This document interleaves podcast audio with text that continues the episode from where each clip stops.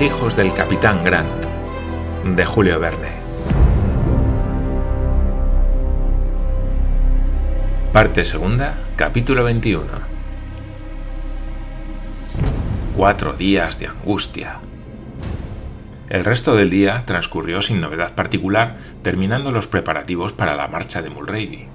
El buen marino se alegraba de poder dar al señor Glenarvan una prueba de su adhesión inalterable. Paganel había recobrado su sangre fría y sus habituales maneras. Su mirada indicaba aún una viva preocupación, pero parecía decidido a guardarla secreta. Poderosas razones tenía sin duda para obrar así, pues el mayor le oyó repetir con frecuencia estas palabras pronunciadas con el tono del que sostiene una lucha interior. No, no, no me creerían. Y además, ¿para qué? Es demasiado tarde. Tomada esta resolución, se ocupó en dar a Mulrady las indicaciones necesarias para llegar a Melbourne y con el mapa delante le trazó su itinerario. Todos los tracks, es decir, todos los senderos de la pradera, terminaban en el camino de Lucknow. Este camino, después de bajar hacia el sur en línea recta hasta la costa, forma un recodo y tuerce en dirección a Melbourne. Era menester seguirlo incesantemente y no buscar atajos atravesando un país poco conocido. Haciéndolo así, Mulrady no podía extraviarse. A algunas millas más allá del campamento, en que Ben Joyce y sus bandidos debían hallarse emboscados, no había ya ningún peligro. Más adelante, Mulrady podía fácilmente ensanchar la distancia que le separaba de los malhechores y llevar a cabo su importante misión. A las seis comieron todos juntos. Llovía a torrentes. No ofreciendo a la tienda suficiente abrigo, se refugiaron todos en la carreta, que era un parapeto seguro. Incrustada en la orilla parecía tener los sólidos cimientos de una ciudadela. Se componía el arsenal de siete carabinas y otros tantos revólveres, con víveres y municiones abundantes que permitían sostener un sitio bastante largo. Y como antes de seis días el Duncan debía estar fondeado en la bahía Twofold, era lo más probable que veinticuatro horas después una parte de su tripulación se encontrase en la otra margen del Snowy. Si el paso del río no era aún practicable, los forajidos se verían obligados a retirarse delante de fuerzas superiores. Pero lo principal era que Mulrady saliese airoso de su arriesgada empresa. A las ocho, que era el momento de partir, estaba la noche negra como boca de lobo. Trajeron el caballo, cuyos cascos, envueltos en trapos para apagar su ruido, no producían ninguno al tocar la tierra. El animal parecía fatigado, y sin embargo, de la seguridad y vigor de sus patas dependía la salvación de todos. El mayor aconsejó a Mulrady que le llevara despacio luego que estuviese fuera del alcance de los bandidos. Lo principal era llegar con seguridad, aunque fuese con medio día de retraso. John Mangles entregó a su marinero un revólver que acababa de cargar escrupulosamente con su propia mano. Un revólver es un arma terrible en manos de un hombre que no tiembla, porque seis tiros, disparados en algunos segundos, barren un camino obstruido por malhechores. Mulrady montó a caballo. Toma la carta que has de entregar a Tom Austin, le dijo Glenarvan. Que pase a la bahía Twofold sin pérdida de tiempo, y si no nos encuentra allí por no haber podido salvar el Snowy, que se nos agregue inmediatamente. Ahora vete, mi bravo marinero, y que Dios te guarde. Glenarvan, Lady Helena, Mary Grant, todos estrecharon la mano de Mulrady, cuya partida, en una noche oscura y lluviosa, por un camino erizado de peligros, atravesando las desconocidas inmensidades del desierto, hubiera impresionado a cualquier otro corazón menos intrépido y firme que el del valiente marinero. Adiós, milord, dijo con voz tranquila y desapareció por una senda que seguía a lo largo del bosque. En aquel momento redoblaba la tempestad su fuerza.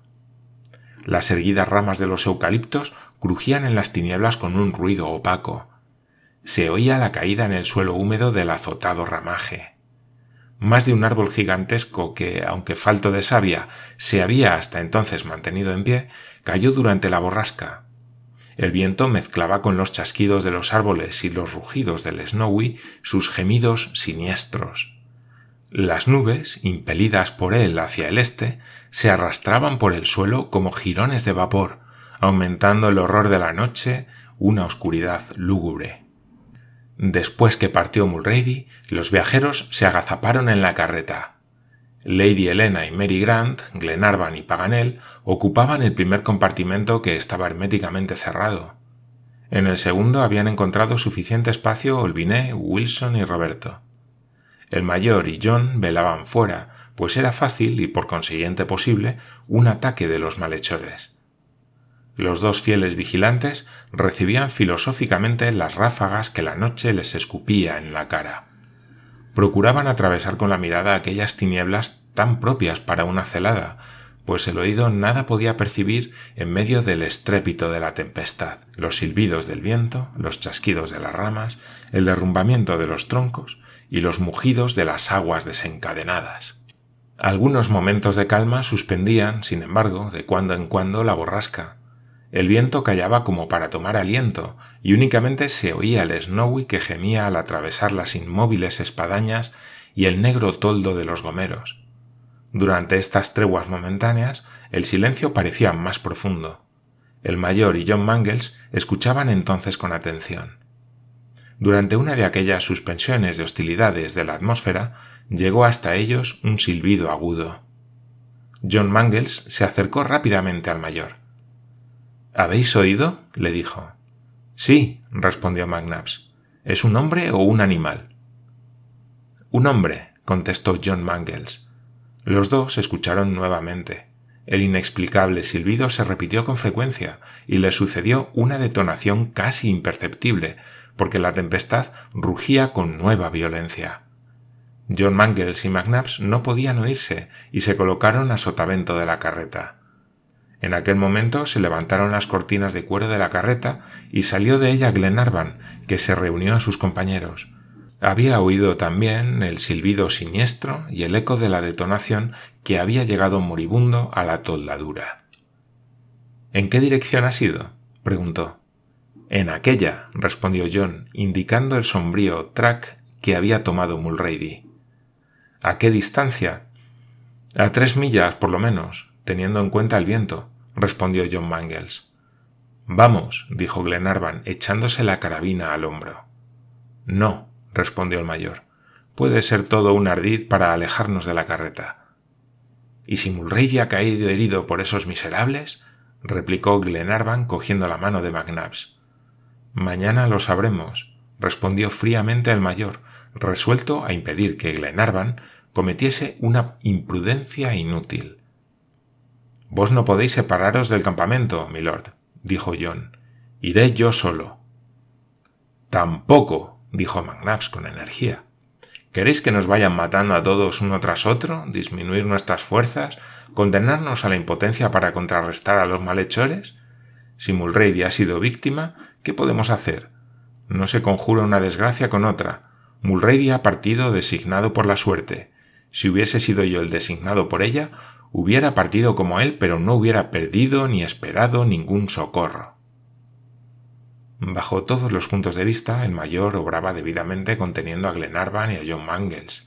Tratar de alcanzar al marinero, salir al encuentro de los bandidos emboscados detrás de algunas matas, en medio de la oscuridad de la noche, era una insensatez, y además una hazaña completamente inútil.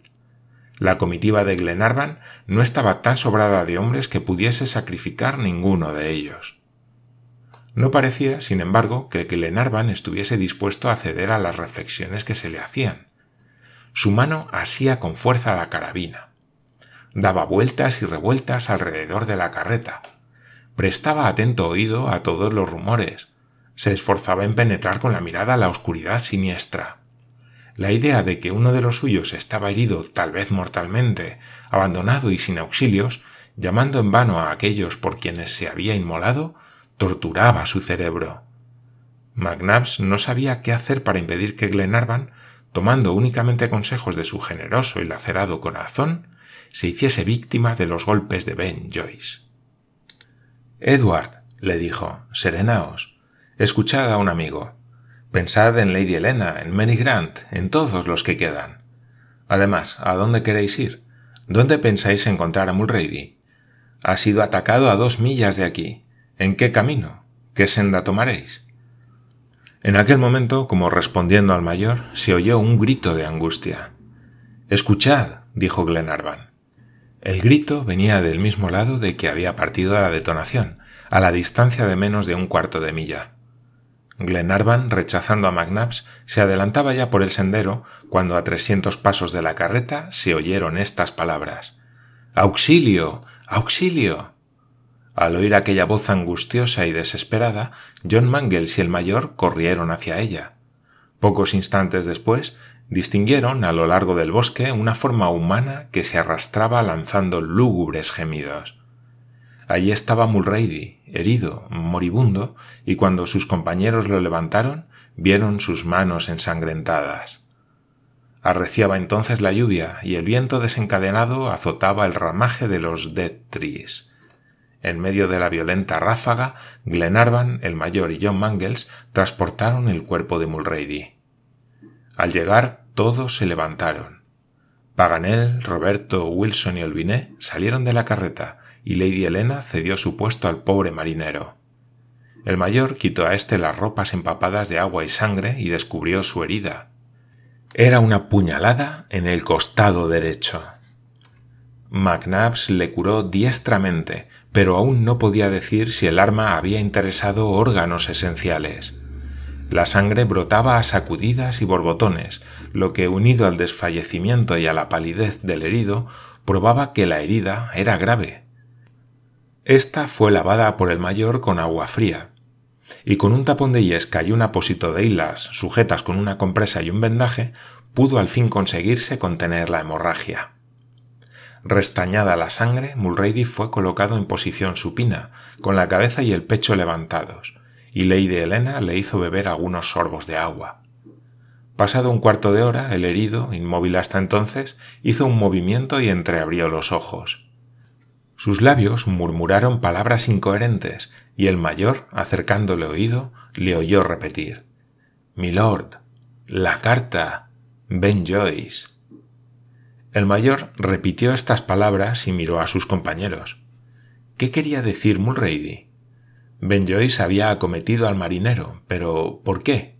¿Era solamente para detenerle, para impedirle que llegase al Duncan? La carta. Glenarvan registró los bolsillos de Mulrady. No encontró en ellos la carta dirigida a Tom Austin. Pasaron una noche de inquietudes y angustias. El estado del herido inspiraba serios temores. Le devoraba la calentura. Lady Helena y Mary Grant, dos hermanas de caridad como no es posible que haya otras, no se apartaron un instante de su lado. Nunca enfermo alguno había sido cuidado con mayor solicitud ni por manos más competentes. Amaneció y cesó la lluvia. Densas nubes circulaban aún en las profundidades del cielo. La tierra estaba sembrada de ramas desgarradas. La arcilla, reblandecida por los torrentes de agua que habían caído, había formado nuevos baches. John Mangles, Paganel y Glenarvan pasaron al rayar el alba a reconocer las inmediaciones del campamento. Tomaron la senda manchada aún de sangre. No encontraron vestigio alguno de Ben Joyce ni de su partida llegaron hasta el punto en que había ocurrido el ataque. Había en tierra dos bandidos muertos por las balas de Mulrady. Uno de ellos era el cadáver del herrador de Black Point. Su semblante, descompuesto por la muerte, inspiraba horror. Glenarvan no llevó más adelante sus investigaciones. La prudencia le prohibía alejarse y volvió a la carreta muy preocupado por la gravedad de la situación. No podemos pensar en enviar a Melbourne otro mensajero, dijo. Sin embargo, es indispensable, milord, respondió John Mangles, y yo haré lo posible por pasar por donde no pudo hacerlo mi marinero. No, John, ni siquiera tienes un caballo para recorrer doscientas millas. En efecto, el caballo de Mulrady, único que quedaba, no había reaparecido. ¿Había sido muerto por los bandoleros o andaba extraviado por el desierto? ¿No se habían apoderado de él los malhechores? Sobrevenga lo que quiera, no nos separaremos, dijo Glenarvan. Aguardaremos ocho días, quince días, hasta que las aguas del Snowy recobren su nivel normal. Entonces, a cortas jornadas nos iremos acercando a la bahía de Twofold, desde la cual remitiremos al Duncan por una vía más segura la orden de trasladarse a la costa. No se puede tomar otro partido, respondió Paganel. Así pues, amigos míos, repuso Glenarvan, No más separaciones. Un hombre arriesga demasiado aventurándose solo en el desierto infestado de bandidos. Y ahora que Dios salve a nuestro pobre marinero y nos proteja a todos. Glenarvan tenía razón en condenar toda tentativa aislada, como la tenía también en esperar en las márgenes del Snowy que hubiese un paso practicable. Treinta y cinco millas escasas le separaban de Delegete, que es la primera ciudad fronteriza de Nueva Gales del Sur, donde encontraría medios de transporte para ganar la bahía de Twofold. De allí podría mandar por telégrafo las órdenes relativas al Duncan. Estas medidas eran acertadas, pero tardías.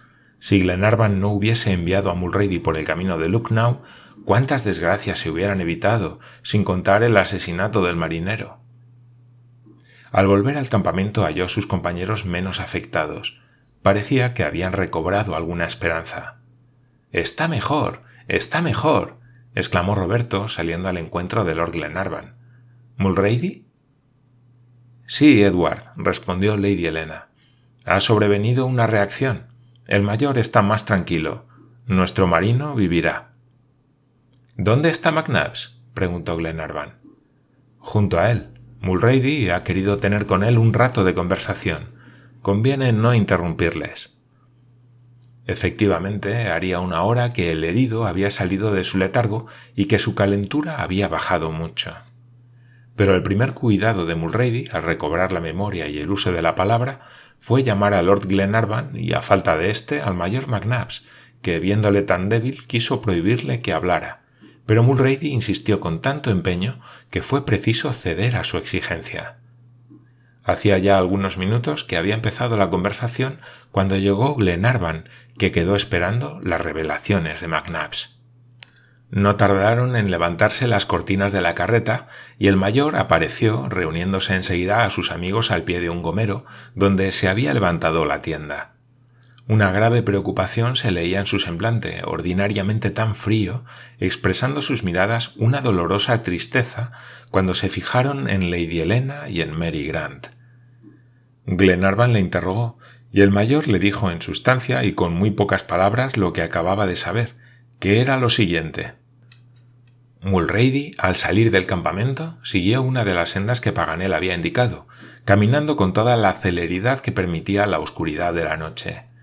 En su concepto había aproximadamente recorrido una distancia de dos millas cuando algunos hombres, le pareció que eran cinco, atacaron de frente al caballo, el cual se encabritó. Mulrady echó mano del revólver e hizo fuego. Le pareció ver caer a dos de sus agresores. Al resplandor de los disparos reconoció a Ben Joyce. Pero nada más.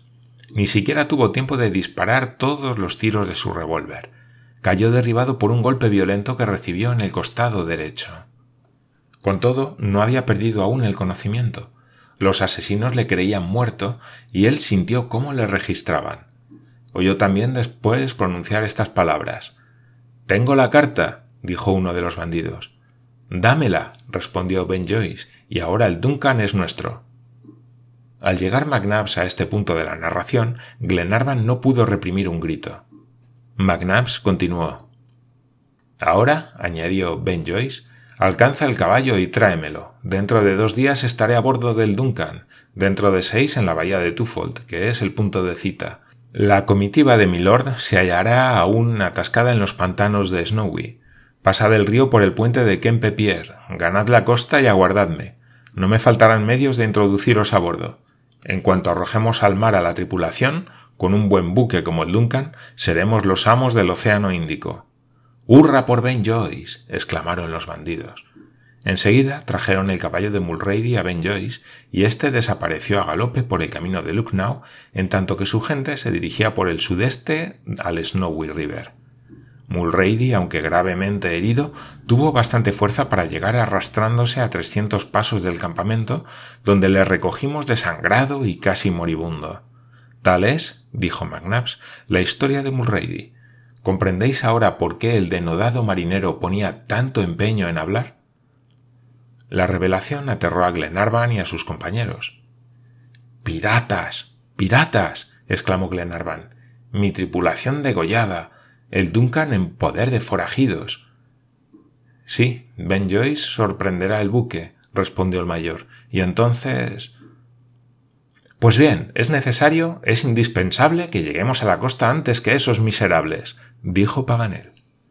Pero, ¿cómo pasamos el Snowy? preguntó Wilson. Como ellos, respondió Glenarvan. Ellos van a pasarlo por el puente de Kemple Pierre. Nosotros pasaremos también por él. Pero, ¿qué será de Mulrady? preguntó Lady Helena. Le llevaremos relevándonos. ¿Puedo entregar mi indefensa tripulación a los bandidos de Ben Joyce? La idea de pasar el Snowy por el puente de Kemple Pierre era practicable pero arriesgada. Los bandidos podían hacerse fuertes en el puente y defenderlo.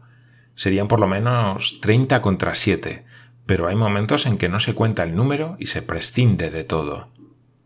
Milord, dijo entonces John Mangles, antes de jugarnos el todo por el todo, antes de intentar pasar el puente, debemos reconocerlo, y del reconocimiento me encargo yo.